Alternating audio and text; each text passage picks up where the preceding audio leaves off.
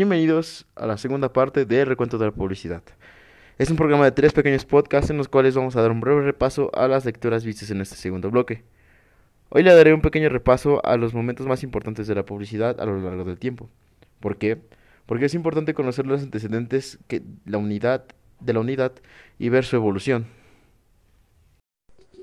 Los primeros años donde podemos encontrar la publicidad es datan desde el año 2000 a.C., cuando en Babilonia se encontraban este, tablillas de arcilla con inscripciones para comerciantes de ungüentos, de escribanos y hasta de zapateros.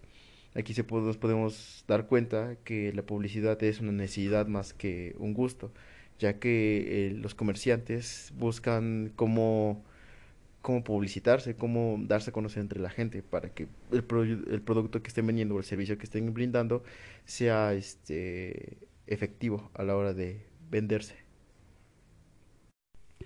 Ya para el año 1453 nos topamos con uno de los sucesos más importantes, eh, no solo para la publicidad, sino para la sociedad en sí, que es la invención de la imprenta y consigo la difusión de mensajes publicitarios. De aquí parte todo esto que eh, más adelante serían las revistas, los periódicos, o sea, fue un impacto para, para todos y más para la historia.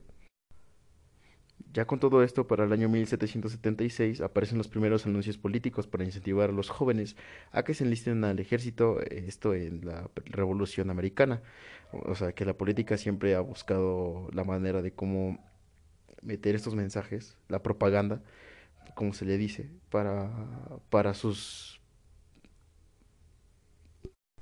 para su beneficio, para que sigan con su movimiento y penan las, las ideas para influenciar a los demás. Después vienen los anuncios, los espectaculares. Esto con la llegada del combustible para los automóviles, eso hace que incremente los usuarios de, de, este, de estos productos para su manejo. De aquí se vienen los primeros agentes publicitarios.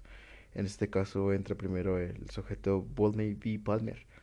Después, en 1873, eh, se hace mención a las empresas de transporte y envíos en una de las novelas de Julio Verne, que es En la Vuelta al Mundo en 80 días. Ahí se puede ver que se empiezan a normalizar este tipo de servicios en la sociedad y en el año 1882 aparece la primera señal luminosa en el Times Square de Nueva York, que es uno de los espacios más importantes para la publicidad en Estados Unidos.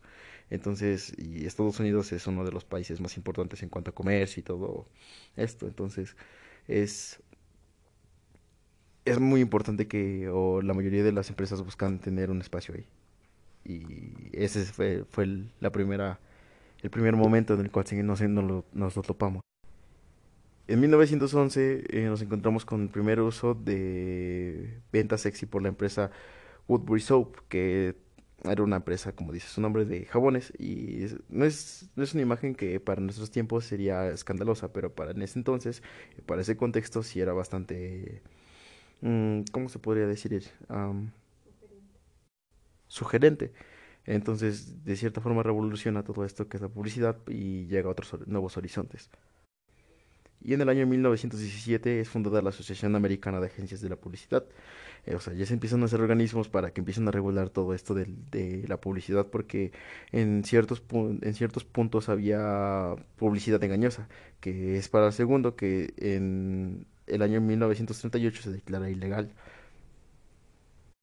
Pero antes de este momento nos encontramos con otros dos, que sería el 1917 con la me equivoqué, en 1920 con la creación de la primera estación de radio en un garage de Pittsburgh y en 1925 con el consumismo de productos no esenciales, eh, que es todo movido e incentivado por este, la propaganda o más bien la publicidad desenfrenada en ese entonces, que te empiezan a bombardear te, y la gente pues eh, era, estaba, no, estaba lista para comprender qué servía y qué no, y que la publicidad a veces llega a ser contraproducente para la vida de ellos.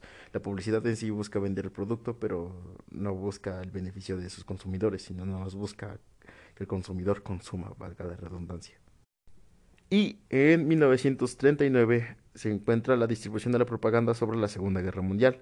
En este caso hablamos de, podemos hablar un poco acerca de lo que vimos en el primer parcial, que fue lo de Hitler.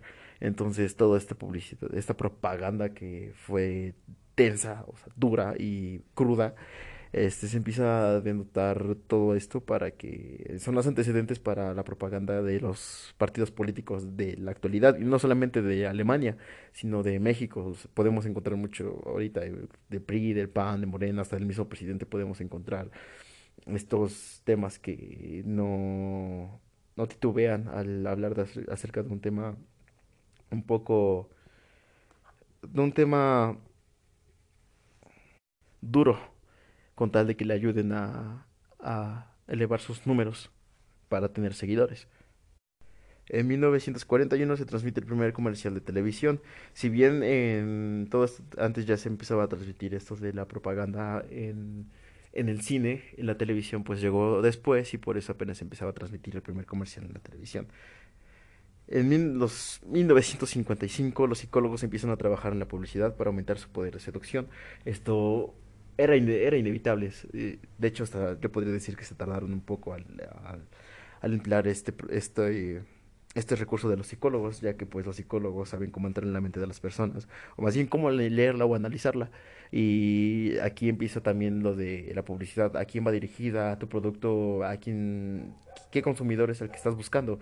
Entonces, desde ahí empiezan a partir todo este, este tipo de cosas, que más adelante podría ser ya el algoritmo de Facebook y de las redes sociales para que te muestren la publicidad, pero me estoy adelantando mucho. Antes hay que ver otros, otros, este, otros puntos acerca de otros momentos.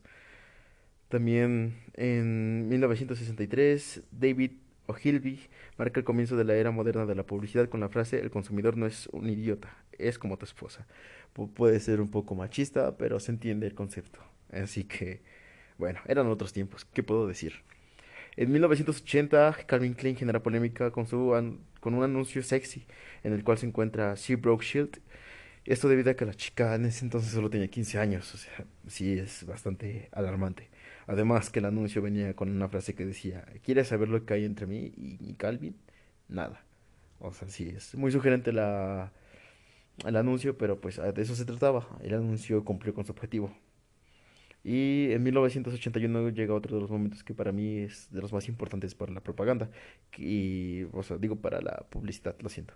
Este, que es la llegada de la cadena de televisión MTV. Y la cual tiene como objetivo este, tener las 24 horas de, del día este, música. Y también en, entre, en, en lapsos este, se puede decir que mandaban, si no era música, eran clips de los, este, de los artistas promocionando su música. sí, nunca fallaron con su, con su concepto en ese entonces, ahora ya es diferente, pero al inicio cumplieron con su, función de Music at TV. Ya para 1997, un proveedor de noticias finlandés de noticias finlandesas ofrece titulares de noticias a través de mensajes gratis patrocinados por publicidad. Esto es un poco parecido a lo que fue o a lo que sigue siendo un OTV en nuestro país. Y pues ya se empezaban a denotar lo que iba a ser la publicidad a futuro, ¿no? Con esto de los smartphones, la llegada de los smartphones y pues lo que tenemos hoy en día. Después en 2006 se empieza a ver anuncios en la plataforma de YouTube para monetizar. Hoy son famosísimos. Ya para 2007 Facebook integró la publicidad basada en el comportamiento de los usuarios, que quiere decir es el famosísimo algoritmo, que es dependiendo de lo que tú buscas, dependiendo de lo que tú le des like, es, de, eso lo que te va a empezar a ofrecer como publicidad los productos que te pueden que te pueden interesar a ti como persona o como usuario de la plataforma. En 2014 los ingresos por publicidad online de, del video Gamma Style, Gamma, Gamma, Gamma Style superan los 8 millones de dólares. Ya en 2016 Instagram logra 1.500 millones de dólares por publicidad.